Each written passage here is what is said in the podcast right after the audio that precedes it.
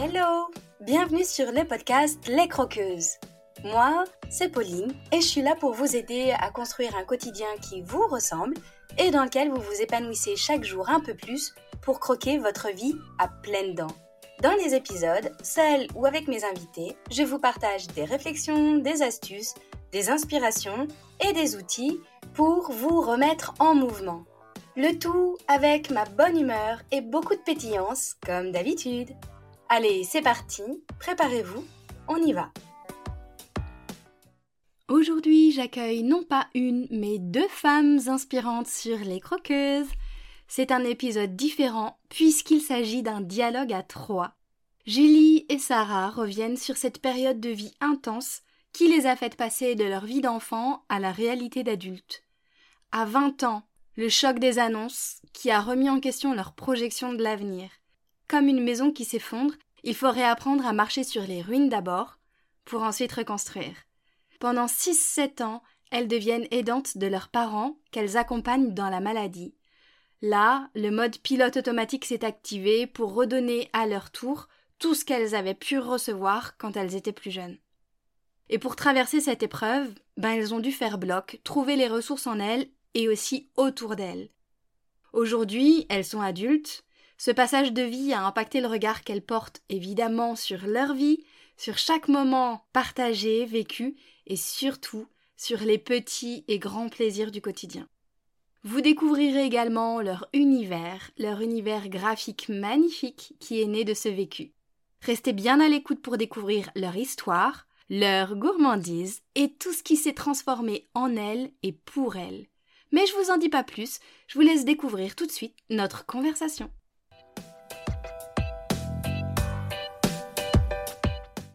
Hello, bienvenue à vous deux. C'est la première fois que j'interviewe deux personnes en même temps et je ne pouvais pas vous demander de vous séparer pour cette interview-là. Donc, bienvenue à toi, Julie, bienvenue à toi, Sarah. Merci, merci Pauline. Je suis vraiment hyper contente de vous accueillir aujourd'hui sur le podcast parce qu'en plus d'admirer votre euh, travail euh, qui me sert tous les jours au quotidien et vous allez tout nous expliquer derrière justement, eh bien, votre histoire et vos personnalités m'inspirent énormément. Et justement, c'est de ça dont vous aviez envie de parler aujourd'hui sur le podcast, de votre parcours, de cette épreuve, de cette période qui a été hyper challengeante et qui fait qu'aujourd'hui, ben, professionnellement, vous en êtes là. Vous allez tout nous raconter, mais j'ai vraiment envie que vous commenciez par vous présenter aux croqueuses qui nous écoutent, que vous expliquiez un petit peu qui vous êtes et peut-être qu'on vous entende chacune. Eh ben, bonjour les croqueuses. Alors, euh, celle qui prend le micro, c'est Sarah, celle qui est sortie en dernier dans le couple des jumelles. Euh, j'ai 35 ans, je vis en Isère, dans le 38. Je suis graphiste de métier et euh, j'ai fondé Femme Totem avec ma sœur euh, jumelle. Voilà ce que je peux dire de moi en petit résumé en tout cas. bah, je prends le relais, donc la deuxième jumelle, Julie, 35 ans aussi, j'habite pas très loin de chez Sarah, donc dans le 42, pas le même département, mais on n'est jamais très loin. On va vous expliquer un petit peu notre parcours, par où on est passé, et on a créé la marque Femme Totem suite à ce parcours justement dont on parlera peut-être après. Et on est ravis d'être avec toi. Ravis, ouais. Hmm, merci beaucoup à toutes les deux. Et pour les croqueuses qui ne connaissent pas encore Femme Totem, je vous invite à aller voir parce que c'est un plaisir des yeux, un plaisir du cœur à travers les mots, les textes, les illustrations. C'est juste magnifique. Donc, c'est vraiment un honneur euh, de vous avoir aujourd'hui sur le podcast. Merci, Pauline.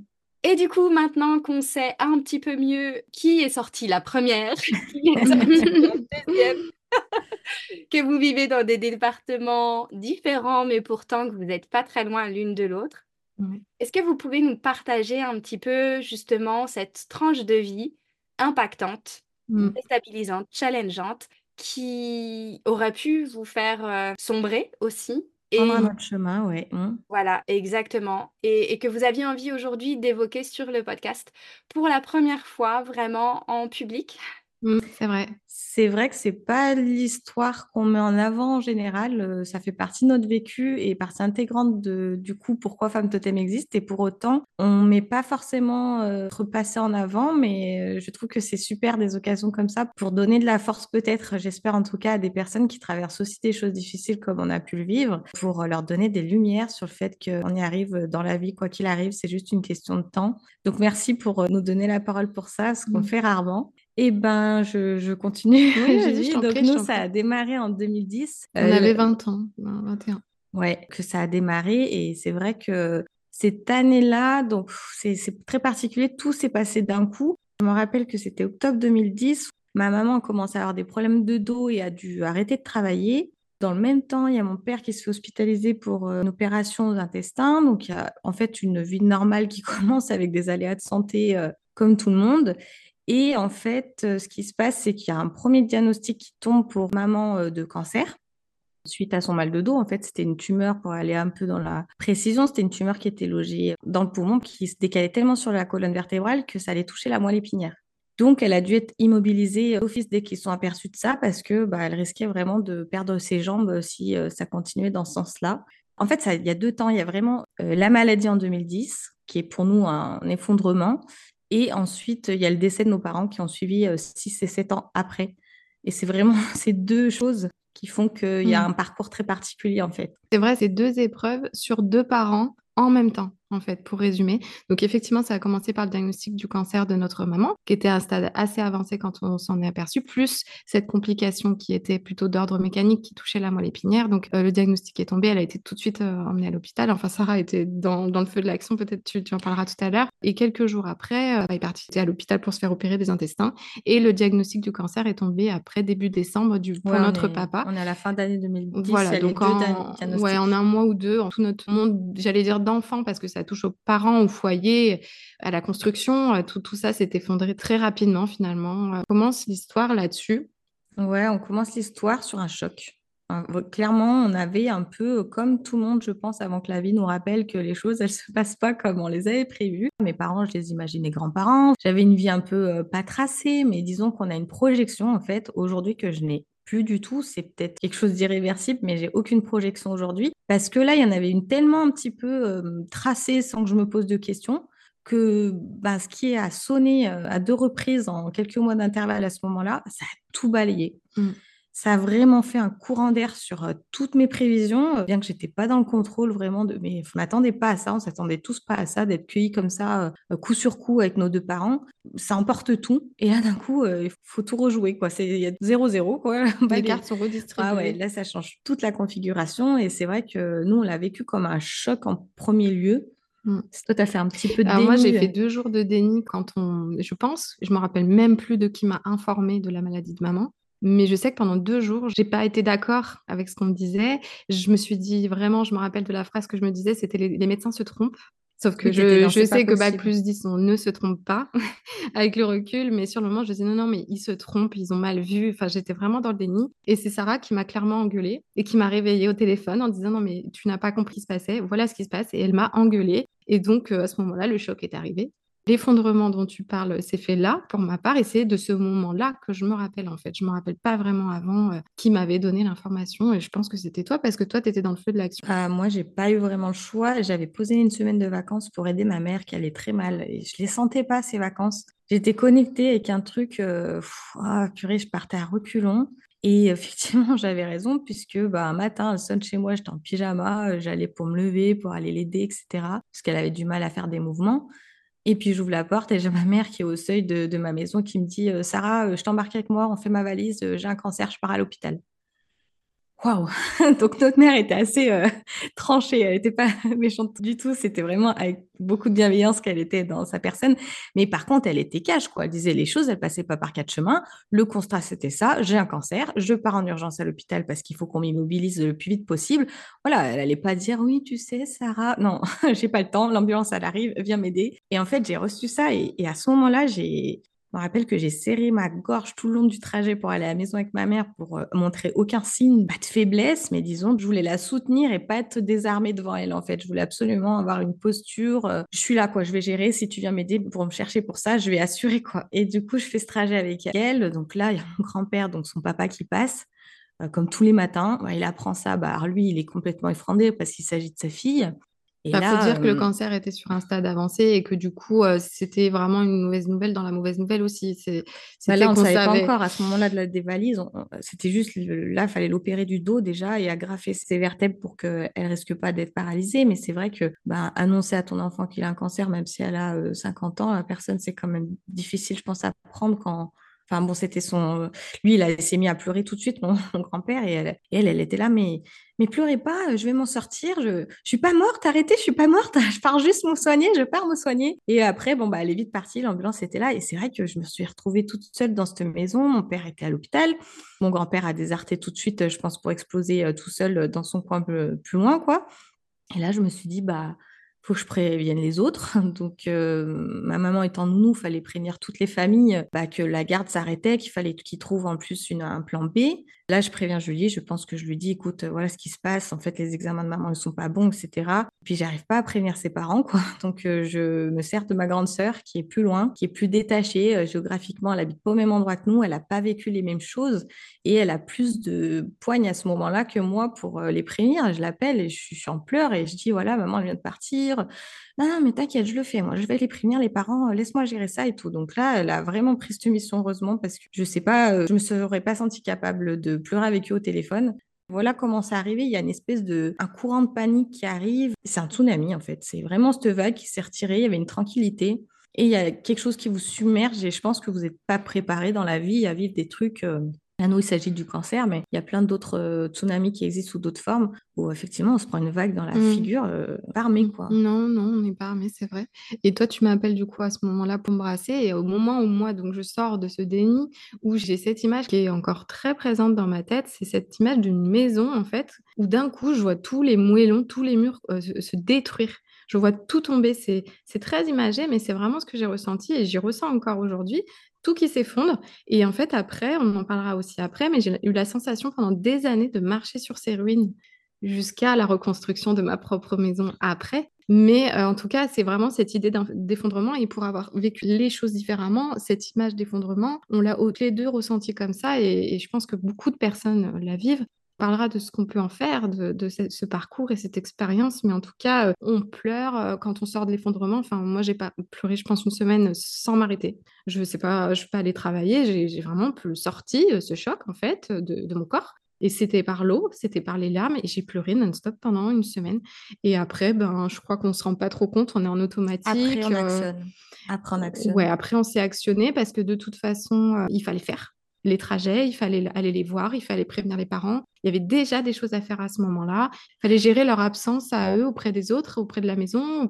Il y avait des choses à faire. C'était le couple qui tombait. Sur vos deux parents, il y en a un qui, développe une maladie, que l'autre la soutient, etc. Là, il y a les deux en même temps qui sont dans une vulnérabilité qu'on n'a jamais vue. Et que c'est là, avec Julien, on s'est dit, on est obligé de faire bloc face à ça parce que n'y a même pas notre père qui, peut, euh, au niveau de la santé et du physique, soutenir ma mère, ou inversement, c'est tous les deux, ils sont en train de faire la même chute au même moment, et c'est, et c'est là où on se dit, on n'a pas le choix. On, s'est dit, on prend le relais, en fait. on vit pour eux. Là, on a vécu pour eux. C'est ça, parce que effectivement, le cancer, c'est une maladie euh, terrible avec euh, une sentence ben, parfois vitale, mais pas toujours, parce mmh, qu'on mmh. peut s'en sortir. Bien sûr. Là, ce qui fait que ça a été aussi difficile, parce que vous avez peut-être pas réalisé dès le départ qu'il y aurait une mort. Vous parlez du choc, vous parlez de cette vie toute tracée que vous imaginiez, mmh. et puis tout d'un coup qui s'effondre. Finalement, on aurait pu se dire, bon, le cancer, t'inquiète pas, ça va y aller. Et vous, vous avez compris dès le départ mmh. la gravité de la situation que vous viviez. Tout à fait, ouais. De par peut-être ce, stade avancé dont vous aviez euh, eu connaissance, et puis cette double sentence avec euh, vos deux parents touchés en même mmh. temps, en fait. Donc d'un coup, mmh. ça vous a sorti de cette enfance dont vous parlez, mmh. de cette projection du futur, de ce que vous pouviez imaginer.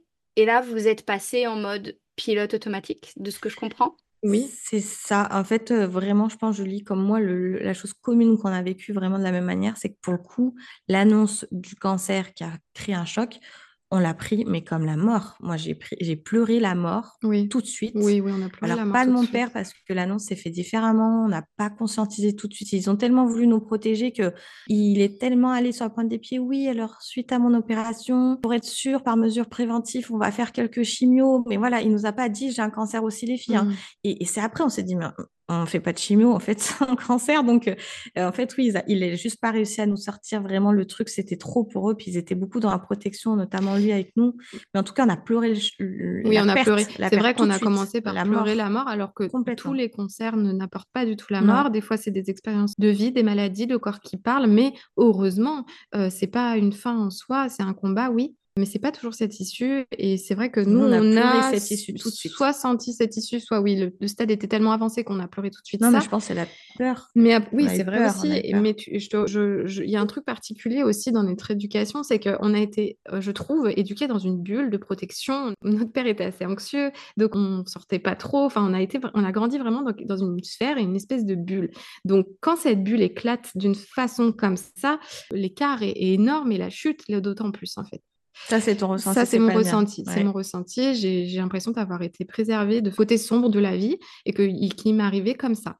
Ouais, moi je pense qu'on ne peut pas vivre une vie en préparant à ce qui nous est arrivé et que de toute façon, même eux, ils n'étaient pas prêts à envisager que voilà, il y a le vent qui allait tourner en 2010 et je pense que ouais, on n'a pas vécu pareil la, la Ouais. chose ici parce que oui, on a été surprotégés, certes, ça je veux bien le croire. Dans tous les cas, ce que je veux dire, c'est que même quand tu n'es pas protégé, tu prends une claque parce que Oui, oui, je suis d'accord. là d'un coup, c'est ton tour et tu te dis ah ouais, mais ça n'arrive pas en fait que, qu'aux autres. Et pourtant, on a vu des cancers dans la famille, euh, un oncle qui était décédé déjà de ça, notre grand-père. On était petite, on savait pas trop ce que c'était la notion de cette maladie. Et là, on l'a vécu six ans et sept ans avec eux, à les accompagner en tant qu'aidants, entre guillemets, du mieux qu'on peut euh, là-dedans.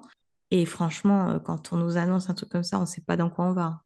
Mm. Que ça soit juste déjà physiquement, le matériel, l'hospitalisation à domicile. Il y a beaucoup de choses qu'on n'a pas envie de vivre hein, en réalité Ouais, du tout. pas envie de voir, pas envie de sentir, pas envie d'écouter, mais tout ça, c'est Euh, les quoi. repas qui changent parce que c'est plus les mêmes, parce que les traitements font que ben, les repas, c'est c'est plus possible. Enfin, il y a toute une... En fait, ça reconfigure la vie.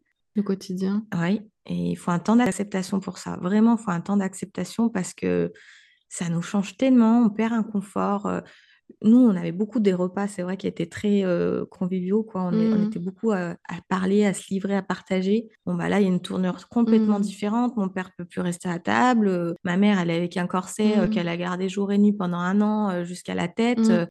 On a changé de posture du jour au lendemain. On est passé parents de nos parents. Enfin, en tout cas, nos ressentis expriment ça. Euh, on s'est occupé d'eux physiquement. Euh, bon, alors, ils nous ont, je pense, beaucoup protégés aussi là-dedans. Ils se sont livrés l'un à l'autre, aidés l'un à l'autre. Et je pense qu'ils ont voulu nous préserver de beaucoup d'informations ou de visions. En tout cas, euh, oui, on a eu cette responsabilité et, et qu'en fait, moi, j'ai pas l'impression de l'avoir choisi. C'était comme ça, c'est ce qu'il fallait faire. Il fallait être là, point. Je me suis pas dit, qu'est-ce que je fais? Pas du tout. C'était, en fait, là, c'est normal, c'est à nous de, y aller, quoi. mm, Mm. Donc voilà, et donc oui, pilote automatique, c'est c'est c'est ça. ça, ouais. C'était instinctif en fait. Il vous fallait, euh, en plus de cette sortie de l'enfance, du coup, un petit peu comme euh, redonner de façon naturelle, sans avoir anticipé, sans vous questionner, redonner euh, à votre façon, du coup, tout cet amour pour pouvoir accompagner vos parents dans ce Ah oui. qu'ils étaient en train de vivre en fait. Ouais, c'est Ah pour oui. ça que ça nous paraissait normal et évident, c'est parce qu'ils nous avaient donné et c'était le moment de redonner. Mm. Et du coup, vous dites que ça a duré 6 ans, 7 ans, Mm. avec plein d'étapes et Oui. euh, des échanges qu'on a pu avoir aussi ensemble. Vous l'avez pas vécu de la même façon, ça s'est pas manifesté de la même façon, parce que pour tenir aussi longtemps dans ce rôle d'aidant, justement, euh, où on voit, mine de rien, nos parents se dégrader, on voit la souffrance, on, on en vient à être obligé d'avoir des gestes de toilette et autres qu'on n'aurait pas envie d'avoir Mm. sur ses, ses propres parents parce qu'il y a cette intimité de respect qu'on voudrait avoir, mais Mm. on n'a pas le choix. Donc, il y a tout ce, ce côté euh, un peu sombre de la maladie dans ce rôle d'aidante que vous avez mené. Ça a duré très longtemps. Mm. Comment est-ce que vous avez traversé tout ça? Comment est-ce que vous l'avez vécu intérieurement? Avant de commencer, je veux juste te dire qu'on a été quand même énormément accompagnés. Déjà par le corps médical. on avait quand même les infirmières à la maison. Il y avait vraiment le corps médical qui nous a. Enfin, ils étaient en HAD, donc en hospitalisation à domicile. Donc, on a quand même. ça, c'est vraiment énorme et c'est c'est un repos aussi parfois pour nous d'avoir cette HAD. Et puis aussi la famille et les amis qui ont été là, de nos parents et puis les nôtres, mais de nos parents. Hein. La famille a été là pour prendre le relais aussi. On n'a pas tout fait. Donc, on n'était pas ah seul en fait euh, dans, cette euh, épreuve. Et merci du coup au passage d'avoir été là. il y avait euh, bien sûr du monde autour d'eux. Et d'ailleurs, ma mère disait que c'était une des très belles périodes de sa vie parce que c'est le moment qui l'a ramené à ressentir énormément d'amour autour d'elle dans des épreuves, on sent beaucoup le soutien. Le soutien, c'est de l'amour. Et du coup, elle, elle, était tellement dans la gratitude que le moins de petits signes, elle, vivait comme ça. Elle le prenait avec une positivité euh, incroyable. Donc, dans une épreuve comme ça, elle a tout de suite su prendre partie de, cet amour qui l'a entourée parce qu'il bah, y a eu beaucoup de soutien. Oui, oui, il y a eu des gens. Nous, on s'est épaulés déjà beaucoup, toutes les deux avec Julie. Je pense que ça a été le premier soutien. Ça a été l'une On a fait bloc. D'un coup, on a fait bloc. On était, euh, je ne veux pas dire plus qu'une parce que c'est un peu cliché pour, pour des jumeaux de parler comme ça. Mais là, vraiment, vraiment, on était en mode euh, machine de guerre. Quand il y en a une qui lâche, c'est OK, l'autre, elle prend le relais. Va lâcher chez toi, j'y vais. On, est, on était vraiment voilà, à se passer la patate chaude, si j'ai envie de dire, mais c'était un peu ce truc où là, je sais que je suis en mesure de gérer. OK, moi, j'ai pas capacité, par contre, je peux mmh. faire ça. OK, bah, ça me va parce que moi, ça, je pourrais pas le faire. Et ça a été un jonglage comme ça où en permanence, alors pareil, comme tu dis, vachement instinctivement, hein, c'était pas conscientisé. Euh, ça a pris ce rouage de, manière automatique mmh. sur. Euh, mais en plus, on travaille encore comme ça, c'est-à-dire mmh. que on sait très bien ce que l'autre elle est capable et ou l'autre elle est plus capable. Oui, et puis on était déjà en acceptation des émotions. Enfin, on les comprenait peut-être pas, mais en tout cas, elles étaient là. Puis on vivait pas les choses. Pas les mêmes enfin, on vivait les mêmes choses, mais pas au même moment. Et du coup, euh, en fait, quand l'une ne pouvait pas, bah, bizarrement, j'ai envie de te dire, bah, l'autre, elle était en capacité de gérer à ce moment-là. Donc la vie, ou je sais pas qu'est-ce qui a fait bien les choses, mais en tout cas, ça a été bien fait, qu'on était toujours, il y en avait toujours une pour y aller. Ce cataclysme, il arrive en 2010 et en 2011, on se sépare toutes les deux de nos relations. Euh, donc vraiment, ça a fait voilà je ne sais pas si avec le recul, ça, ça a une répercussion sur nos couples, mais en tout cas, nos, nos couples, ils sont passés aussi. Et c'est vrai que là-dedans, moi qui, avait, qui sortais d'une longue relation de six ans, je crois, euh, j'avais un peu perdu mes amis, en fait, euh, cette relation avec, laquelle je m'étais renfermée. Et là, j'ai vraiment redécouvert euh, l'importance des amis dans des moments critiques que l'on peut vivre. Et vraiment, là, toutes les deux, on a eu le même entourage au même moment, ce qui était quand même rare parce qu'on a pris des études différentes, etc. Mmh. Là, d'un coup, on se regroupe avec le même entourage. Et ça nous a porté énormément parce mmh. que franchement, ils nous ont fait du bien. Oui, merci s'ils nous entendent. La sororité, en fait, ça nous a beaucoup, beaucoup, beaucoup porté à ce moment-là. On bringuait beaucoup, mais c'était un échappatoire pour nous parce qu'à la maison, c'était pas drôle. Et, euh, et, vraiment, dès qu'on était à, l'extérieur de, chez mes parents, on essayait de respirer en fait l'oxygène qu'on avait avec euh, ces amis-là. Même hein. s'il était tout petit et tout simple, c'était hyper intense en fait pour nous. Ah oui. Tout était intense. Tout était là, ça a été une période d'intense et c'était au jour le jour. C'était euh, le rapport au temps a changé puisqu'on vit au jour le jour, étape par étape. On ne sait pas demain de quoi il sera fait. Mmh. Euh, tous les jours est un jour de gagner. Euh, donc vraiment, le rapport au temps a changé et ça a changé le rapport à notre vie du coup. À notre perception. Mais les étapes, dans ces six ans, je ne sais pas s'il y a vraiment des étapes. Ça a été six ans d'intensité en fait, dans, dans, le haut comme dans le bas qui va et qui viennent. Parce que en fait à des moments on avait des petits moments de répit de tranquillité. Par exemple quand les traitements ils étaient supportables pour eux. Déjà rien que ça qu'il n'y avait pas trop d'effets secondaires. Et ben on retrouvait des petits moments agréables des conversations où ils étaient disponibles pour nous parler. Donc on repartageait notre vie avec eux. Mmh. ça c'était vraiment des moments de hop qu'on chopait parce qu'on ne sait pas combien de temps ça va durer. Mais c'est hyper euh, chouette de redonner un petit goût de la vie d'avant mmh. même si c'était pas à 100% mais et des fois bah, il y avait cette peur parce qu'il y avait des soucis de santé liés au traitement qui, mmh. qui créaient des, des, causes très graves. Euh, plusieurs fois, on a cru que maman elle allait y passer sur des, enfin, des œdèmes au cerveau, enfin, des choses qu'elle a, qu'elle a créées dans son parcours de maladie. Où là, par contre, bah, vous viviez des soirées avec des amis, mais en fait, vous n'êtes pas dedans du tout parce qu'à la maison, c'est très grave et vous ne savez même pas si votre mère elle va être là la semaine prochaine. Mmh. Quoi. Il y a des fois, on, dirait qu'on est presque dans un état de conscience modifié parce qu'on n'est plus là. Quoi. On est vraiment ailleurs, on ne sait pas ce qui se passe, on est trop bouleversé. Et ça, c'est un jonglage, c'est vrai, entre le chaud et le froid qui a rendu tout intense mmh. et qui a, moi, chez moi, commencé à créer un décalage avec les autres. parce que là, je me suis dit, mais eux, ils savent pas en fait. Alors moi aussi, je sais pas des choses d'eux, de ce qu'ils vivent, hein, parce que chacun a son petit fardeau, comme on dit, mais là, je me suis dit, mais ils savent pas, euh, je sais pas, des nouvelles, par exemple, euh, qui sont positives. Oui, mais là, c'est des larmes de joie. Maintenant, en fait, c'est pas que des larmes de joie pour moi parce que ça fait écho à autre chose et ça me brasse. Et, et toute cette distance-là, j'ai commencé à la mettre parce que, ben, qui est capable vraiment de connecter avec ce qu'on a à l'intérieur de nous quand on vit pas les choses? Donc, il faut s'accrocher au soutien qu'on a, même si les gens ils n'ont Mm. pas la signification de ce que ça veut dire pour nous, c'est pas grave, ils sont là et c'est tout ce qu'il faut faire. Il faut s'accrocher à eux. hein. Après aussi, dans ce parcours de maladie, il n'y a, pas eu de pause aussi. Ça a été six ans et sept ans pour mon papa, qui, je crois que notre père a eu six mois sans traitement en tout, mais sinon, il a eu des traitements tout le temps, les, les rayons, la chimio, tout un tas de traitements, et notre mère non plus n'a jamais eu de rémission. Donc, ça a été vraiment un combat tous les jours pendant des années, et ça- et il y a beaucoup de choses qui ont le temps de s'installer sur des années. Sur la durée, il y a beaucoup de choses qui s'intègrent malgré nous, euh, ou dans les habitudes, et puis en plus, dans un quotidien difficile, euh, bizarrement, l'humain est paramétré quand même pour s'adapter et on prend une nouvelle routine. Et je crois que quelque part, bah, en fait, ça fait quand même du bien, même si elle est dure. Le fait que ça soit une routine ou un quotidien, il y a quelque part une, une capacité d'adaptation naturelle qui fait qu'on arrive à survivre dedans. Mais ça, ça se fait, euh, je ne sais pas par quel Avec années, mais après, que ce que tu veux dire, c'est que oui, on a réussi à s'habituer à cette nouvelle On a vie, en réussi fait. à s'habituer, et encore une fois, parce qu'on était tous ensemble et tous entourés. Mais je crois que ça, ça nous a quand même fait du bien. plus, mais- euh, Ça nous a quand même fait du bien de voir qu'on arrivait quand même à voir des moments, malgré tout, euh, où il y avait encore l'amour et la qualité de la discussion et l'échange. Mm.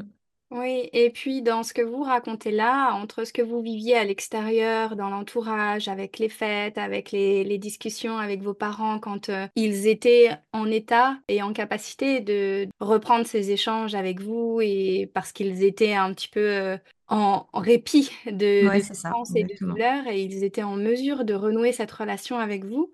C'est comme de ce que je comprends, de ce que je perçois euh, de votre histoire comme si tout prenait vraiment une saveur très très Mm. particulière dans cette capacité à... Alors certes, c'était intense aussi bien dans la souffrance que dans les grandes joies, mais et cette capacité derrière à voir et à déceler chaque petite victoire, chaque petit jour gagné, comme vous disiez, chaque petit Mm. moment précieux dont vous vous nourrissiez en fait pour tenir le coup, quoi. Tu résumes très bien la Tu, chose. tu as, tu as très bien formulé et je, je dis toujours, en fait, les petits bonheurs, en fait, ils sont pas petits.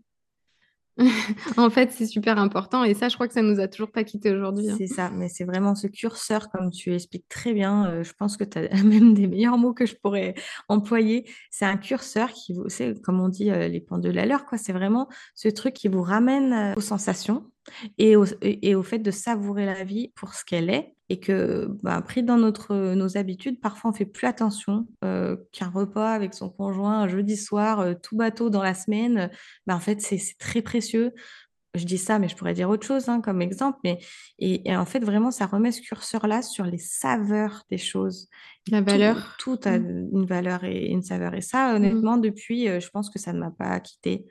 Et en tout cas, euh, il faut se le rappeler vraiment parce que c'est vraiment une chance. tu as raison, ça a placé un curseur euh, de façon indélébile, en fait, euh, je pense. Hmm.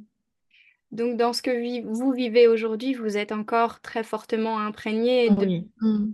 ce regard-là, en fait, que vous oui, avez appris à poser sur la vie, sur ces petits mais grands bonheurs, c'est ça. Ouais, ouais.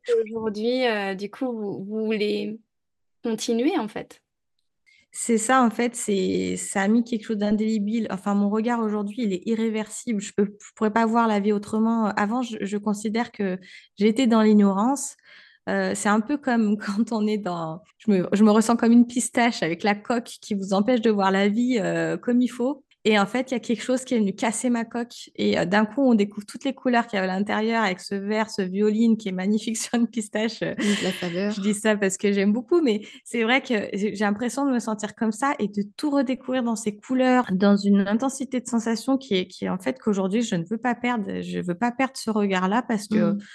Tout ce que je vis, ça me remplit, ça me nourrit et c'est dommage de pas avoir ça. Avant, je considère que j'avais pas ce regard-là. Et Mm. franchement, je, je n'avais pas la même vie. Bien Ouais. qu'elle soit Mm. moins dans la peur, moins dans les problèmes, parce que maintenant, on a, après, on a eu la maladie et le deuil. Mais quand même, il y a eu ce- ces saveurs de choses, quoi. Oui, oui, je te, je te rejoins là-dessus. Et justement, dans cette ultime étape qu'a été euh, le deuil de vos Mm. deux parents, avec ce long parcours de maladie, des dentes, de OK, on tient le coup, on est en mode guerrière. Si toi tu craques, je prends le relais et après on échange. Comment est-ce que vous avez vécu le deuil qui, quelque part, vous a, mmh, avec vraiment beaucoup de pincettes, hein, libéré du poids de la maladie? Ça nous a libérés de la souffrance qu'ils avaient. Ça soulage dans le sens où ils ont plus mal, en fait, et donc qu'ils qui souffrent plus. Ça, c'est un soulagement, c'est vrai. Mais on commence une autre étape, c'est un autre travail, c'est autre chose. Il y a, en fait, en premier lieu, je pense que ces six et sept années qu'on a vécues, elles ont été bercées dans la peur. On avait peur euh, que la mort, arrive, on avait peur de les perdre. Quand c'est fait, la peur, elle a plus de place à exister. Et c'est ça le truc, en fait, c'est que vous redoutez quelque chose qui arrive parce que ce n'est pas là et c'est ce que vous redoutez le plus. Mais malheureusement, quand c'est là, en fait, la peur, elle, elle prend plus possession de votre. Euh, alors ça, c'est pour toi personnellement. Ah oui, bah oui, bah oui. Alors c'est pour moi. moi, la peur, elle est pas partie quand ils sont Alors moi, la peur est partie tout de suite, comme le pire est arrivé. La peur n'avait n'avait plus de place en fait. C'était c'était là. Tu as raison, le mot, il est quand même un peu atroce de dire ça, mais j'étais effectivement dans cette libération de peur que le pire arrive puisqu'il était là, mais j'étais aussi dans cette libération de souffrance. Mmh parce que moi, j'ai trop de compassion pour les autres. Donc, quand vous voyez vos parents changer physiquement, souffrir euh, avec tout, euh, enfin, ce par quoi ils sont passés, euh, quand vous avez plus ça, finalement, vous vous concentrez que sur vos propres souffrances, vous portez plus celle de l'autre. Ça, ça, mmh. ça c'est un, soulagement mmh. malgré tout. Le focus revient sur soi, en fait. Ah ben, c'est en gros, c'est terminé pour eux. et du coup, ben, on fait quoi? C'est du coup, tu veux quoi? En fait, t'es qui? Qu'est-ce que tu veux? Qu'est-ce que tu ressens? Comment tu vas? Tout ça revient. Et là, on arrive dans une autre étape. Par contre, moi, la peur, j'ai eu beaucoup, beaucoup de mal à m'en défaire. C'est quelque chose qui me... Je pense qui est encore présente. Il y a, il y a des réflexes dont j'arrive pas à me débarrasser. Comme par exemple, je disais à Sarah, le téléphone, je ne peux pas m'en passer parce que pour moi, dans ma tête, c'est il faut que je sois joignable parce que s'il faut que j'aille quelque part en urgence, il faut que je puisse être accessible pour, entre guillemets, sauver ou aider. Ça, c'est un truc, j'ai plus de personnes, enfin, mes parents sont plus là, mais ça, j'arrive pas à me l'enlever. Il y a des peurs comme ça ou des réflexes qui ont été tellement ancrés que j'arrive pas à m'en défaire. Néanmoins, c'est vrai qu'il y a ce soulagement de souffrance de eux. Et puis aussi, la souffrance de la maladie, c'est une chose, mais mon père souffrait aussi de voir ma mère malade et ma mère souffrait aussi de voir mon père malade. Et ça, c'est une souffrance émotionnelle qui se voit différemment, mais qui est là. Et du coup, c'était, j'ai envie de dire double peine, mais c'est un peu ça, c'est que on voyait à tous les niveaux, il y avait une souffrance qui était difficile à voir en fait. Par contre, je les ai jamais vus aussi amoureux ils ont fait bloc aussi. Hein. J'ai cru que c'était des adolescents qui étaient amoureux et ils étaient très pudiques en fait. Par... Ils nous montraient pas leur amour. C'est le couple, c'était le couple quoi. C'était pas. Euh, ils étaient parents avec nous. Ils, étaient, parents. Voilà. Donc on n'avait pas euh, leur histoire de, cœur, de dispute. On voyait pas tout ça. Et là, c'est la première fois de ma vie où je les ai vus si amoureux. Tu as vu leur couple. J'ai vu leur couple et, et ça, c'est quelque chose que je n'oublierai jamais parce que c'était beau à voir et. Euh, si on devait en tirer une beauté ou en tout cas quelque chose de fort, et eh ben n'empêche que la maladie, elle fait voir des, jolies choses parfois, des petits trucs que j'aurais jamais vu avant. Et ça, c'était de l'amour. Et l'amour, c'est toujours beau à voir, même dans la maladie. Hmm.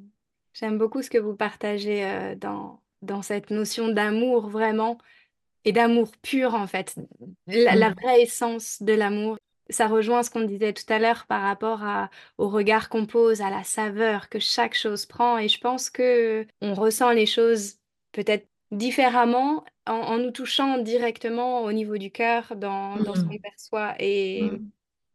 et ça m'émeut beaucoup. Mmh. Ça m'émeut beaucoup. Merci, euh, merci de, de partager ça, cette relation d'amour que eux ont, renoué mmh. ensemble en fait. Ah oui, oui, ça, ça. Alors notre mère, elle était vraiment pour moi une, femme exceptionnellement forte, même dans ses failles. Enfin, elle était pour moi exceptionnelle. Mais mon père, il n'était pas prédestiné à prendre le même chemin. il n'avait pas la même conception de base. Il était plutôt pessimiste de base. Il avait une peur noire des hôpitaux, des piqûres. Donc, ah, s'il fallait faire un traitement, surtout pas. Et là, d'un coup, il y a eu un guerrier en lui qui est arrivé. Mmh. On n'a pas compris que c'était. J'ai envie de dire, mais papa, mmh. rends-moi mon père. Hein, mais ça a changé nos relations. Ah, ça a changé, nos, relations, ça a changé. Je pense qu'il a, il a surpris tout le monde. Vraiment, c'était sa force là. Il a surpris tout le monde. Il, il, mmh. était battant. Il était dans le soutien sans faille mutuel ils étaient dans un soutien sans faille. Et on a redécouvert euh, des mmh. personnalités. Moi, je dis toujours, faut pas condamner les gens, mais c'est vrai, parce que franchement, quand on est au pied du mur, on ne sait jamais comment on va réagir. Hein. Bah, pour le coup, là, c'est vrai, parce qu'ils nous ont donné un exemple de vie. Mmh. Euh, moi, juste merci qu'ils aient été sur mon chemin rien que pour ça, hein, parce que franchement, euh, c'était une leçon à voir aujourd'hui que, pareil, j'ai pas envie d'oublier. Hein. Mmh. Et justement, par rapport à toute cette période-là, si intense, qui vous a apporté des leçons de vie, qui fait qu'aujourd'hui, vous ne vivez pas du tout de la même façon. Vous avez certes pas le même âge, mais vous avez pas la même sagesse aussi des différents enseignements que vous avez reçus de Mmh vos mh. parents, de la vie, de la maladie, du du Mmh. plaisir, de la souffrance, de tout ça. Vous avez construit quelque chose et vous avez construit quelque chose de beau de tout ça parce que celle que vous êtes aujourd'hui, vous avez envie de continuer, heu, de porter ce regard-là, de ce que je perçois Mmh. et de le transmettre aussi, de le partager? Mmh mh. C'est vrai. Bah, disons que je pense qu'avec le recul, ça a éveillé nos consciences avec Julie, tout ça, sur, heu, notre sensibilité, sur nos émotions. Heu, je pense qu'avant, on se posait pas de questions et on vivait les choses comme elles devaient se passer et avec un bouleversement pareil, on est tellement, dans un extrême de vie que ça vous remet, un regard à l'intérieur sur nos propres sensations. En fait, on peut on peut construire avec des choses qui nous ont détruits et ça, c'est vrai. Déjà, on peut se reconstruire, ça, c'est la 1re chose. Nous, je pense qu'on s'est reconstruit, mais que c'est, en fait, jamais terminé parce que quand quand on commence un chemin d'introspection ou ou de développement sur une quête d'épanouissement, c'est des des chemins qui se terminent jamais parce qu'on est en constant mouvement. Donc heu, ça nous a surtout appris à nous écouter et à écouter ce mouvement. Déjà, il y a le mouvement de la vie sur lequel il faut plus ou moins se calquer et pas vraiment lutter par force. ouais. Il faut essayer d'être sur cette vague dans le mouvement. Qu'est-ce que ça peut m'apprendre? Ça veut pas dire que c'est facile, mais néanmoins, la vie, elle est comme ça et puis, il y a un mouvement de nous. Qu'est-ce qu'on nos aspirations, elles changent, nos besoins, ils changent, nos envies, elles changent et donc il faut être à l'écoute de ça et c'est vrai que c'est comme ça qu'est né notre projet Femme Totem. C'est qu'à un moment donné, on s'est regardées d à l'intérieur: «Mince, bah, qu'est-ce que j'ai envie de faire de tout ça?» Oui, on a été victime de cette histoire, mais on peut sortir de ce statut de victime et en faire, heu, quelque chose de, j'allais dire, pas thérapeutique, mais quelque chose qui a du sens et en fait, moi, j'ai appris de ça, c'est cette histoire difficile. Quand tu lui donnes un sens, j'ai l'impression que ça m'a aidée à l'accepter parce qu'elle était pas vaine, elle a elle a servi à quelque chose. À moi, bien sûr et jusqu'au point de la partager. Oui, mais tu vois, tout ça, c'était pas un travail conscient. En fait, on n'a pas cherché à se dire: «Ouais, heu, nous aussi, on a vécu un truc, qu'est-ce qu'on peut en faire? Non, pas Comment?» du tout, ouais. c'était pas du tout cette démarche. Je pense qu'en fait, tout ça est né puisque comme tu l'as très bien dit, ça nous a et pour ma part, heu, je partais de loin là-dessus, poussé à nous écouter, à nous écouter vraiment dans ce qu'on recherche pour être alignés, pour se sentir alignés et donc bon, il y a eu les séparations de nos couples et cetera. Effectivement, il y a des choses qui se sont agencées autour de nous, mais le fait d'être centrés sur notre propre écoute, de notre épanouissement, bah, en fait, c'est arrivé tout seul, hein. Tout Mmh. ça, c'est né que par une réponse à, heu, comment tu te sens aligné Mmh. avec ce que tu veux faire. Le fait est que Femme Totem, on on travaille le besoin émotionnel en vendant des outils pour aider à les gérer et je crois que c'est pas pour rien. C'est parce qu'on a c'est entre entre guillemets «l'école de la vie» et elle est pas terminée cette école, bien heureusement, mais on a cette expérience-là qui nous a, en fait, poussés à faire ce projet. Mais tu as raison, c'était pas recherché, c'était qu'est-ce qu'on a envie de faire? Simplement? C'est qu'on est qui et qu'est-ce qu'on veut faire? Qu'est-ce qu'on a envie de même faire? pas. Moi, j'ai même pas conscientisé comme ça. Enfin, moi, je suis instinctive par rapport à toi. Ouais, En moi, je fait, suis plus mentalise voilà, mentalise beaucoup plus et moi, j'ai une tendance à moins me poser de questions et laisser faire mon instinct. Donc déjà, heu, moi, j'ai remarqué finalement avec les années que certainement, j'extériorise beaucoup de choses avec la peinture et le dessin depuis, heu, petite et ça, c'était inconscient. À mon avis, il y a beaucoup de choses inconscientes que je commence à conscientiser maintenant. Moi, c'était très instinctif où je me laisse un peu guider. Elle, c'est le cerveau de l'équipe, donc finalement, elle me propose des plans et moi, je suis là en mode: «Ouais, OK».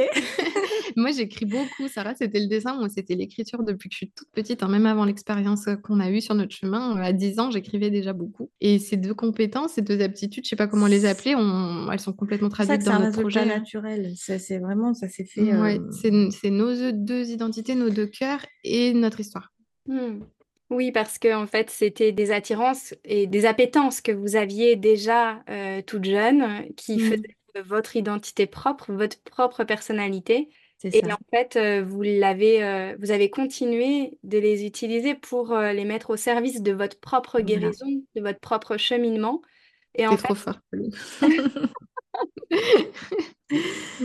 et naturellement, en fait, c'est venu dans la transmission aussi, même Mmh. si à la base, c'était pas forcément conscientisé de: «Je veux aider les autres parce que moi, j'ai traversé ça». C'est ça. Ça ça s'est tourné naturellement vers l'extérieur aussi, une fois que vous aviez fait le job, quoi, vers, en en mettant le curseur à l'intérieur de vous, quoi.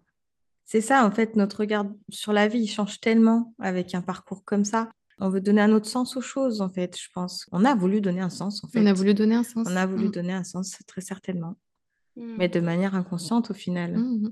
Et je comprends pleinement, ce que vous partagez là parce que la vie professionnelle que j'ai aujourd'hui ne ressemble pas du tout à celle que j'avais commencé à construire et de la même façon que vous, ça a été, heu, moi, en lien avec la maladie, en lien avec, heu, le le décès de mon Mmh mh. papa et et d'autres choses. Ça m'a fait aussi expérimenter beaucoup de choses, mais tellement de choses pour moi Mmh. personnellement, pour pour comprendre, pour accepter, pour libérer, pour guérir aussi, qu'à un moment donné, c'est devenu tellement naturel que ça s'est ouvert vers l'extérieur en disant: «OK, il est temps en fait, je peux pas continuer».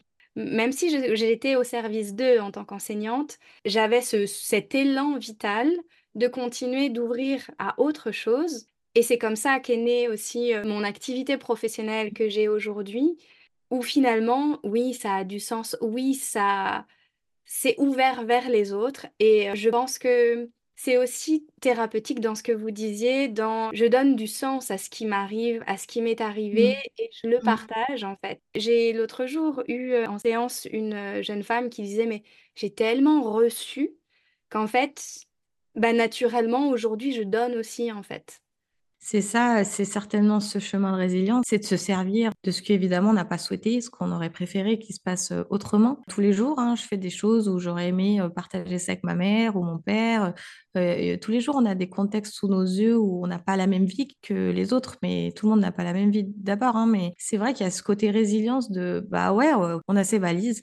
Bah, franchement aujourd'hui, à part avancer avec, qu'est-ce que tu peux faire Mmh d'autre? et puis moi, je me dis aussi que tout le monde a ses valises. La vraie question, c'est qu'est-ce qu'on en fait de ces valises? Et c'est là où d'un coup, on se responsabilise et on se dit: «Bah, qu'est-ce que je suis capable de faire? Et si je me sens pas capable bah, je vais trouver des gens qui vont m'aider». Il y a toujours des solutions.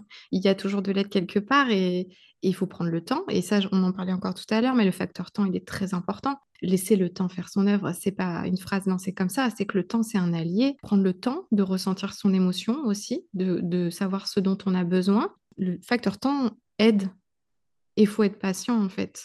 Pas vouloir être trop pressé, Mmh. sauter les étapes. Bien sûr, ça crée des émotions désagréables. On est passé par des phases.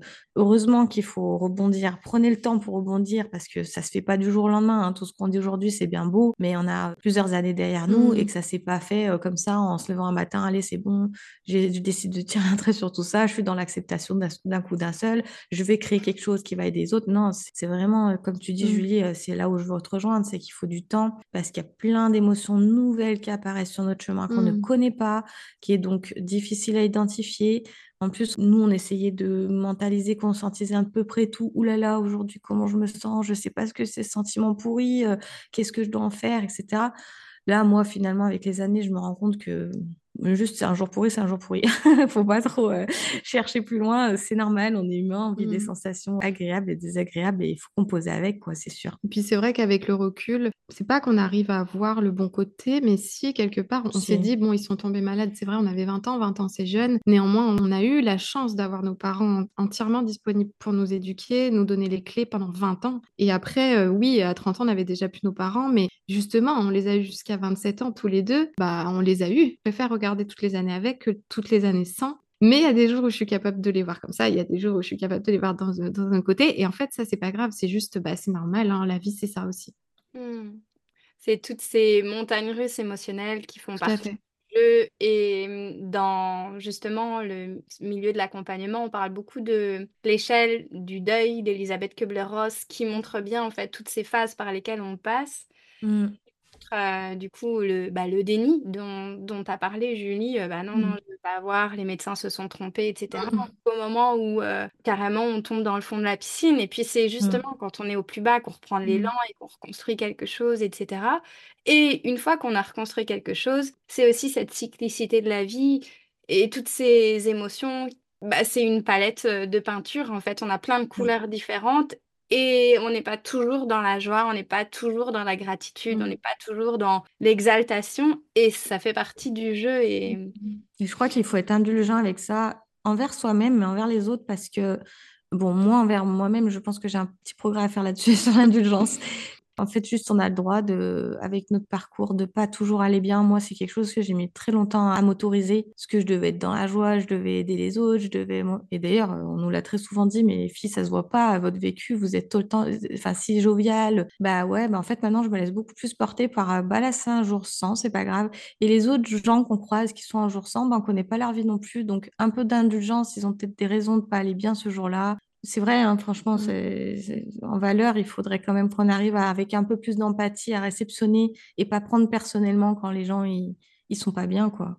Hmm. J'avais envie de mettre ça là. non, mais il y a, y a, quelque chose, je dis qu'on n'a pas dit, qui nous a beaucoup aidé aussi, qui est arrivé sur notre parcours sans qu'on le choisisse, mais euh, c'est la spiritualité. On a eu beaucoup une éveil des consciences là-dessus euh, pendant mmh. tout notre parcours. Mmh. Je fais une petite parenthèse, ouais. mais la spiritualité, c'est pour nous, c'est pas forcément la religion, et on peut la trouver dans la religion, et chacun son, sa religion. Euh, nous, c'était vraiment la foi dans la vie, la foi dans l'énergie, dans l'univers. C'est ça, euh, notre foi s'est déposée là-dessus et ça donne du sens. Et j'en parlais tout à l'heure, c'est ce qui nous a aidé, que les choses n'arrivent pas au hasard. Si elles arrivent sur notre chemin, c'est qu'on est capable euh, de les voilà, de les gérer, d'en apprendre, de grandir. Petits signes de la vie que d'autres appellent le hasard ou les synchronicités, les petits signes, nous, on, on, les sent avec nous des fois. Ils, en fait, ils sont autrement là, mais ils sont encore là. Tout ça, ça n'a pas été quelque quelque chose de problématique pour faire un deuil. Déjà, faire un deuil, on ne sait pas trop ce que ça veut dire parce qu'en fait, on vit avec un deuil. On ne finit pas vraiment, je crois. On peut l'apaiser, mais je crois que c'est quelque chose qui, qui, nous accompagnera tout le temps. Mais c'était pas euh, problématique pour faire un deuil, ça nous a justement accompagnés dedans, de savoir qu'ils étaient quand même là différemment. Ouais, la foi, ça se choisit pas. Enfin, on, ne se lève pas un matin en se disant, euh, vas-y, bah, je vais avoir une foi, moi aussi, ça va m'aider. c'est une ouverture d'esprit qui nous dépose des croyances. Alors, il y a vrai ou pas vrai, c'est pas trop le débat, en fait. Si ça aide profondément les gens, si c'est leur euh, croyance, enfin, moi, moi, en tout cas, j'y prends comme une aide au quotidien, c'est vrai, Julie, as raison. Bah, on s'en fiche, hein, s'il y a des gens qui jugent qu'en étant très cartésien, oh, ça sonne pas chez eux, ça sonne pas chez eux, c'est pas grave. Mais pour le coup, la spiritualité, mmh. en tout cas, nous, mmh. dans ces années-là, est venue nous cuire sur notre chemin. Et c'est vrai que cette fois, c'est une aide, hein, vraiment. Parce que moi, par exemple, la mort, euh, que je n'envisage pas comme une fin, évidemment que je vais vivre ça beaucoup plus euh, légèrement qu'une personne qui dit ça y est, n'existe plus, plus jamais, euh, c'est fini. Mais encore une fois, on ne choisit pas de croire en quelque chose, hein, Mmh. ça se fait comme ça. Oui, mais c'est chacun son en tout cas, nous, ça chemin. nous a aidés, ouais. Ça nous a aidés et puis il y a eu tout euh, un tas d'outils qu'on est allé chercher quand on était dans cette phase euh, de, de refocus sur nous, de comment on va, qu'est-ce qu'on fait, que, est-ce qu'on est en morceaux, comment on fait pour recoller les morceaux. Et, euh, et là, on est allé chercher tout un tas d'outils, euh, les psychologues évidemment, euh, le MDR, euh, l'hypnose, euh, médecines alternatives oui, aussi, la naturopathie, réflexologie, kinésiologie, enfin, on en a quand même testé beaucoup, beaucoup. Et ça aussi, c'est pareil, chacun tape à la porte qui veut au moment où il le veut, parce qu'il y a des moments où on était prêt, il y a des moments où on n'était pas prêt et où on n'avait pas envie. Et ça, c'est OK aussi, mais en tout cas, c'est encore pour dire qu'il y a des aides et des solutions qui sont possibles. Et parfois, il faut juste un petit mot-clé à taper sur Google ou juste une discussion de quelqu'un qui va poser une graine. Et il faut pas hésiter à demander en fait de l'aide parce qu'elle arrivera. Ouais.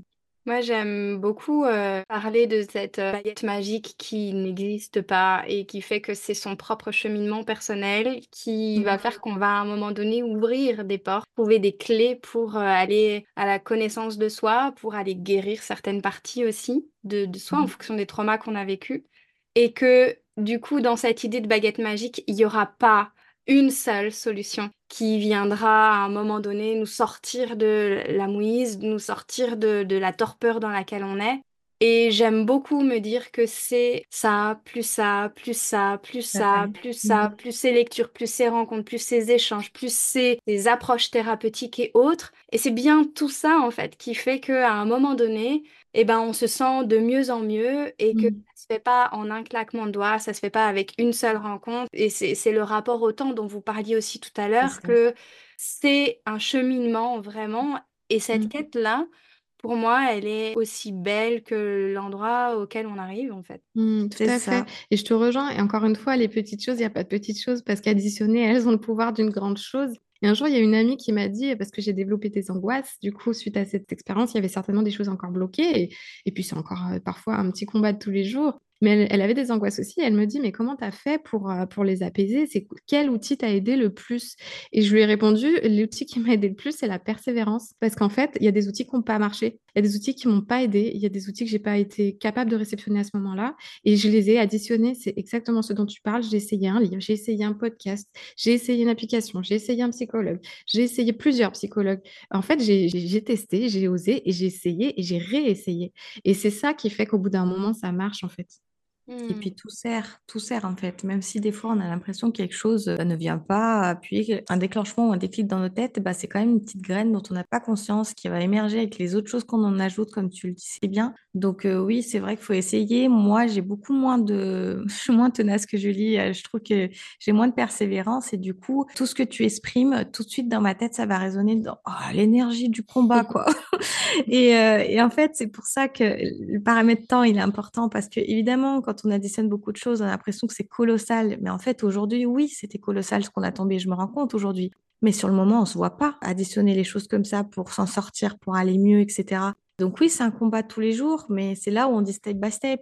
Faut pas regarder la montagne tout en haut parce que les étapes, elles se franchissent marche après marche et c'est vraiment des petites choses du quotidien qui font que avec le temps, ça va, les choses vont s'améliorer quand même.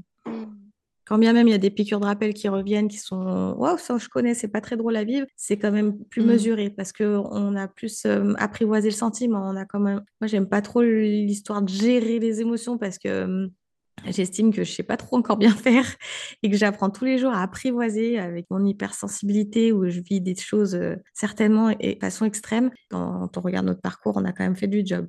Mais on se rend pas compte quand on le fait. Ah bah la vie est un job hein, de toute façon pour tout le monde. Il faut, faut toujours euh, Mmh.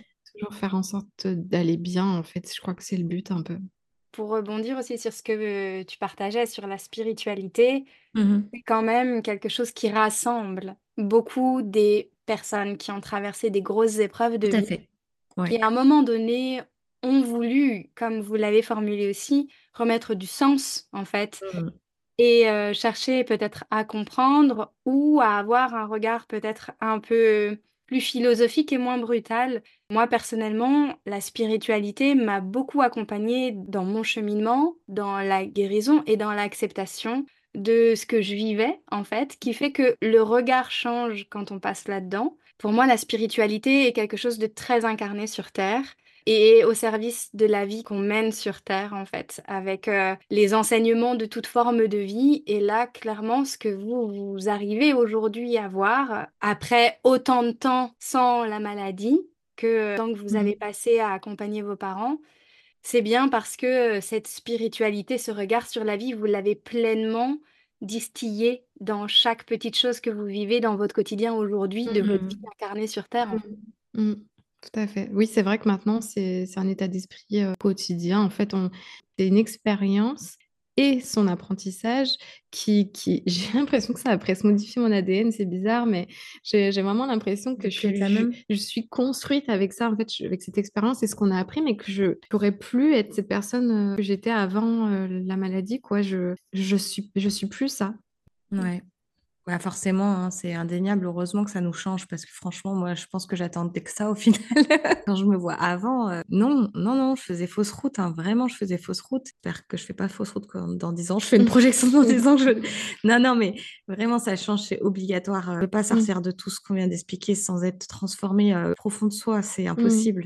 Du coup, autant que ça transforme dans un sens plus élevé, du coup, quitte à être transformé, voilà, autant que ça soit vers quelque chose qui, qui soit dans de la lumière, quoi, quelque part. Mmh. Et comme on arrive au bout de cette interview, ça va peut-être être compliqué pour vous de résumer en, un mot ou une phrase. Si jamais vous deviez justement vous prêter à ce jeu-là, qu'est-ce que vous diriez sur ce parcours, cette épreuve, cette transformation, cette évolution, cette modification de votre ADN Un mot ou une phrase, c'est vrai que c'est dur. Bah, moi, j'ai toujours un mot qui résume profondément alors mon ressenti, parce que je ne peux pas parler pour euh, le tien, mais le, tu sais, l'art japonais Kensuki, là, en fait, euh, quand on casse un pot ou une tasse, on le recolle et, sur les fissures, on met une petite peinture d'or. Et en fait, dans ma maison, moi, j'ai l'impression, ma maison intérieure, c'est qui s'est effondrée le jour du choc. J'ai l'impression vraiment de l'avoir reconstruite un peu comme ça. Et elle a des fissures de partout sur les murs, mais c'est pas grave parce que d'une, je l'ai reconstruit exactement comme j'avais envie de la reconstruire. Et puis en plus, euh, j'ai mis un petit peu d'or sur les fissures. Donc euh, c'est vraiment cet art, moi, il symbolise vraiment euh, mon cheminement ou ma vision d'avoir, ma façon d'avoir vécu cette expérience. Moi, j'ai deux choses qui me viennent pour répondre à cette phrase. Cas, si je fais une petite rétrospective, c'est effectivement, avant, je m'écoutais pas du tout. Mais c'est-à-dire je ne savais pas lire. J'étais illettrée envers ma propre.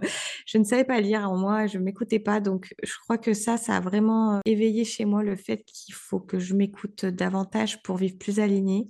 Deuxième chose qui me vient, c'est profiter de chaque instant, mais vraiment, vraiment, parce que en fait, le tsunami dont on a parlé, c'est vraiment qu'il y a tout qui disparaît d'un coup. En une fraction de seconde, votre vie, elle change, elle sera plus jamais, c'est irréversible, elle sera plus jamais comme avant. Tous les instants que je vis, un maximum, je ne veux pas dire tous, mais à 90% du temps, vraiment, je vis les événements comme si c'était dernier. Alors, ça ne me préoccupe pas de manière angoissante à me, dire, oh là là, peut-être elle, elle part, je la reverrai plus jamais, euh, serre-la dans les bras avant que... je suis pas du tout dans ce stress-là. Je suis plutôt dans le, stress de, rendre des moments magiques parce que je ne sais pas de quoi demain est fait. Ça m'angoisse pas du tout. Au contraire, ça rend ma vie très précieuse.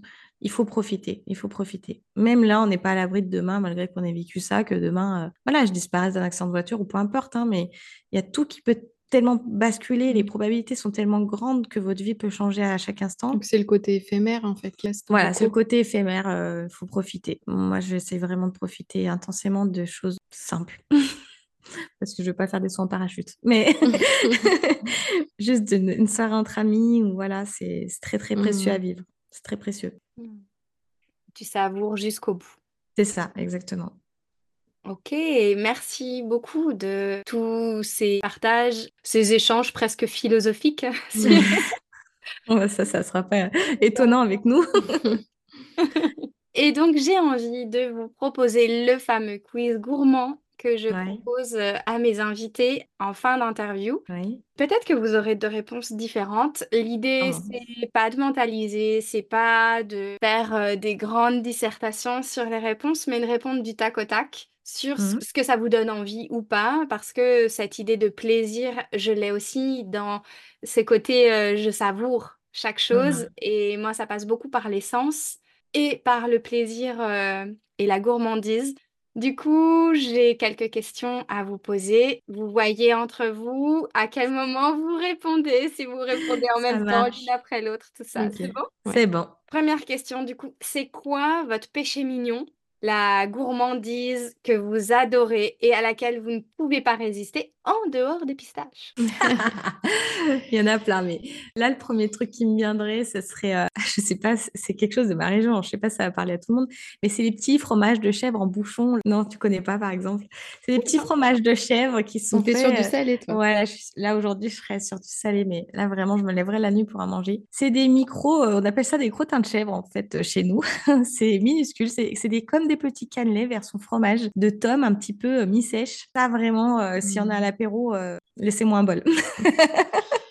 Euh, moi, c'est des petits, ça s'appelle les petits carrés écossais. C'est c'est une recette de famille en fait qui fait forcément référence à, enfin, qui a tout un tas d'échos qui, sont très très gourmands pour moi. Et c'est des petits carrés en fait qui se font avec des petits gâteaux lus, du lait concentré et du chocolat. Ça, je peux me lever la nuit sans problème. Hmm. Donc, vous êtes toutes les deux insomniaques gourmandes. bah, c'est apparemment la référence pour nous pour dire euh, pourquoi tu te lèverais la nuit. Sinon, mais les cannelés aussi pour moi, mais si je dois trouver un truc sucré, mais, bon. Alors, du coup, si votre vie pouvait se manger, ce serait quel plat? Oh Et là, il faut qu'on fasse du tac au tac. Je ne sais pas si elle est très digeste. J'ai déjà trouvé pour ma sœur. Bah, dis-moi. Tartiflette Ouais, c'est possible. Ah. J'étais sur des plats comme ça. J'étais la fondue ou la tartiflette. La tartiflette, mais celle de ma mère, pas. ouais. Toi, c'est dur. Hein? C'est très dur. Toi, ça serait un restaurant étoilé Un plat de restaurant Et eh ben, ça serait euh, des Saint-Jacques à la truffe, huile de truffe. Ouais, c'est ce que je dis, c'est un restaurant étoilé. c'est gastronomique. Ouais, Sarah, c'est gastro, c'est sûr. Qualité, qualité, qualité. ouais, qualité, ouais. Ok, est-ce que du coup, vous êtes plutôt thé, café, bière, eau, vin? Ça dépend des moments. Moi, j'adore le matin. Donc, mon café le matin, c'est un moment qui est un, peu sacré pour moi. J'adore ce moment. Néanmoins, je bois des infusions à longueur de journée et avec mes copines, un bon verre de vin, ça fait toujours plaisir. Ouais, moi au quotidien, je vais être café aussi, on va dire, mais si je dois choisir une petite boisson, je suis très pétillant. Pareil, on va être sur des bulles fines, des bulles fines, euh, claires, avec un petit euh, sirop de framboise ou une framboise dedans. Ouais, ça serait plutôt dans le, mmh. pétillant, ouais. Ok, trop bien. Est-ce que vous êtes plutôt radis, hamburger, falafel ou bourguignon? Falafel. Bourguignon. Mais un bourguignon raffiné. Ouais. ça a très bien cerné Sarah, Pauline. Et au niveau du chocolat, parce que moi, c'est ma gourmandise, c'est mon péché mignon, c'est le chocolat. Vous êtes plutôt chocolat noir, chocolat blanc, chocolat au lait, chocolat aromatisé. Euh. Chocolat au lait. Ah ouais, mm, mm, noir. Trop bien. Bien corsé. Eh ben, merci beaucoup, Julie et Sarah, pour euh, cet échange avec une interview beaucoup plus longue que d'habitude qui a beaucoup de sens et qui, j'en suis certaine, résonnera avec beaucoup d'histoires des croqueuses parce qu'on a évoqué choses sur euh, le cheminement euh, aussi qui mmh. se met en place derrière dans mmh. cette reconstruction, mmh dans la sublimation euh, dorée, pleine d'or de l'Arkinsugi. Si on veut vous retrouver, retrouver votre travail, s'inspirer de ce que vous faites, comment est-ce qu'on fait? On peut nous suivre sur femme.totem sur Instagram. On alimente beaucoup le feed pour présenter un petit peu en quoi on peut aider les femmes à identifier leurs besoins émotionnels. Et puis bien sûr, on a notre site internet femmetotem.fr où là où elles pourront retrouver tous les outils euh, où elles auront aussi à rencontrer leur femme totem. J'invite chacune à faire euh, le test en ligne pour pouvoir les découvrir et comment elles peuvent les aider au quotidien. Génial. De toute façon, je mets tous les liens dans l'épisode, dans la description, parce que euh, je suis fan de ce que mmh, vous faites. Je trouve ça tellement fin, vibrant. Merci, Pauline. Merci, ouais, ça nous va droit au cœur. Ouais, merci. Merci beaucoup. à bientôt, les croqueuses. Salut, Pauline. À bientôt. À bientôt. Et voilà, les croqueuses, c'est la fin de cet épisode. Merci à vous de l'avoir écouté jusqu'au bout. Si vous avez trouvé ma phrase gourmande avec le mot chocolat, n'hésitez pas à m'envoyer un message ou un commentaire. J'adore vous lire, échanger en direct avec vous pour parler de chocolat bien sûr, de gourmandise et de tous ces sujets qui nous touchent. Et si vous ne savez pas de quelle phrase gourmande je vous parle, vous pouvez filer écouter mon épisode 0 dans lequel j'explique tout ça. Et si cet épisode vous a plu, qui vous a apporté un peu d'énergie, d'élan et de la valeur, si vous vous dites que ce serait bien que d'autres femmes puissent l'écouter, n'hésitez pas à le partager et à le noter sur votre plateforme d'écoute favorite. C'est très rapide, notez le podcast en mettant des étoiles, ça l'aidera énormément à être visible pour qu'il touche encore plus de croqueuses. Merci à toutes celles qui le font déjà. Et vous pouvez aussi vous abonner pour être certaine de ne pas rater les prochains épisodes. Je vous souhaite une super journée ou soirée, où que vous soyez, avec gourmandise bien sûr. À la semaine prochaine pour une nouvelle dose de pétillance, d'inspiration et de bonne humeur.